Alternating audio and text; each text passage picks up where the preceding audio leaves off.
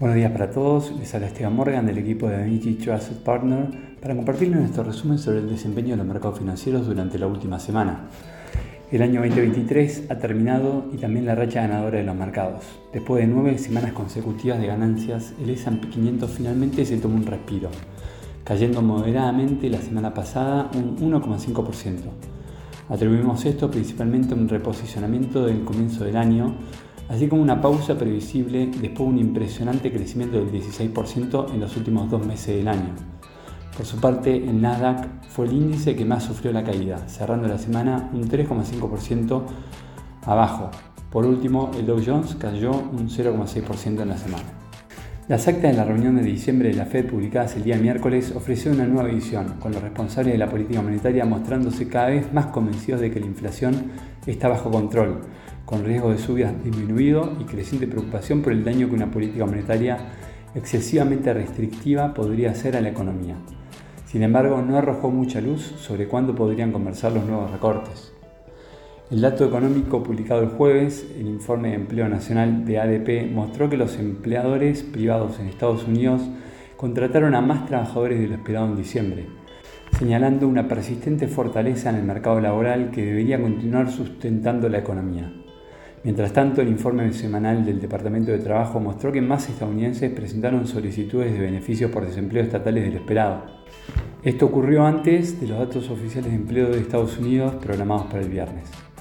El viernes los resultados de la sesión fueron variando en los mercados a lo largo del día, mientras los inversores asimilaban los datos macroeconómicos publicados que ofrecieron opiniones opuestas sobre cuándo podrían comenzar los recortes de las tasas.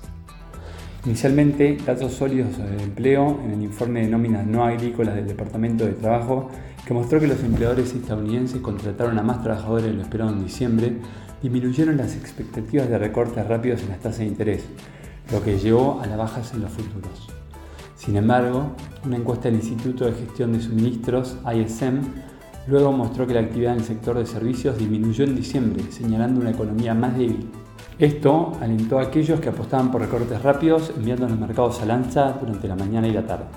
En Europa los mercados se movieron a la baja durante la primera semana de negociación del año, luego que las nuevas cifras publicadas demostraran que la inflación en la zona euro aumentó como se esperaba el mes pasado, respaldando el argumento del Banco Central Europeo de mantener las tasas de interés en niveles récord durante algún tiempo, incluso cuando los mercados continuaron apostando por una rápida caída de los costos de endeudamiento.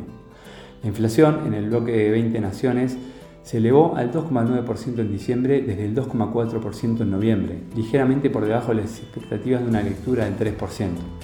En este contexto, el índice Eurostock 600 cayó un 1.6% en la semana. Los mercados en Asia no tuvieron resultados diferentes a los demás regiones del mundo, comenzando el año en terreno negativo. En Japón, el Nikkei 225 cayó un 2,9%, una de las principales razones de esta caída fue el terremoto ocurrido el 1 de enero en la península de Noto, que además de los terribles costos humanos, afectó sectores productivos y la infraestructura de la zona, poniendo en tensión la cadena productiva y manufacturera del país.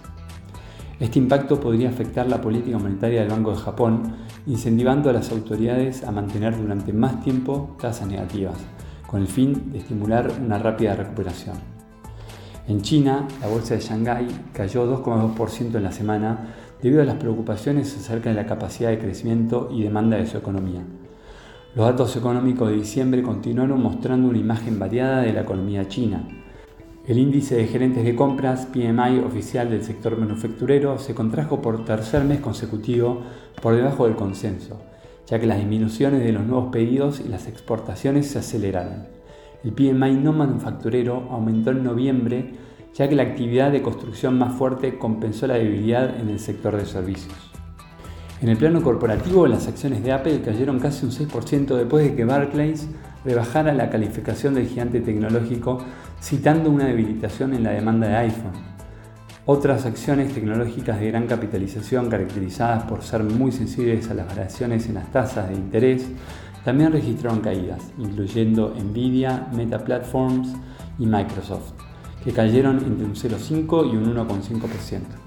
Por su parte, el avance de casi el 12% de Moderna lideró su sector al alza después que la calificación de la empresa de vacunas fuera mejorada por Oppenheimer, reiterando además la meta de esta empresa de lograr un crecimiento en las ventas para 2025. Por otro lado, Applied Therapeutics cayó 33% de la semana después de que el medicamento para enfermedades cardíacas de la empresa mostrara resultados decepcionantes en un ensayo de fase avanzada. Por último, Palantir Technologies perdió casi un 7% después de que Jeffries rebajara la calificación de la empresa de análisis de datos debido a las valoraciones elevadas de las acciones. Luego un comienzo complicado para los mercados alrededor del mundo, los inversores entran en esta segunda semana atentos a posibles indicios que puedan determinar el futuro del rumbo de la economía. Los datos de inflación en Estados Unidos serán el foco principal de atención esta semana, ya que los inversores esperan obtener más claridad sobre futura dirección de la tasa de interés de la Reserva Federal, clave para terminar de dilucidar si la economía más grande del mundo se dirige hacia un soft landing o a una recesión. Se espera la publicación del CPI el jueves y el PPI el viernes. Además, los grandes bancos de Estados Unidos inician la temporada de presentación de resultados. Las criptomonedas parecen destinadas a mantener su volatilidad y el Reino Unido va a publicar datos del PBI. Hasta aquí hemos llegado con nuestro resumen semanal de noticias. Cualquier consulta comentario adicional no deben en contactarnos. Muchas gracias.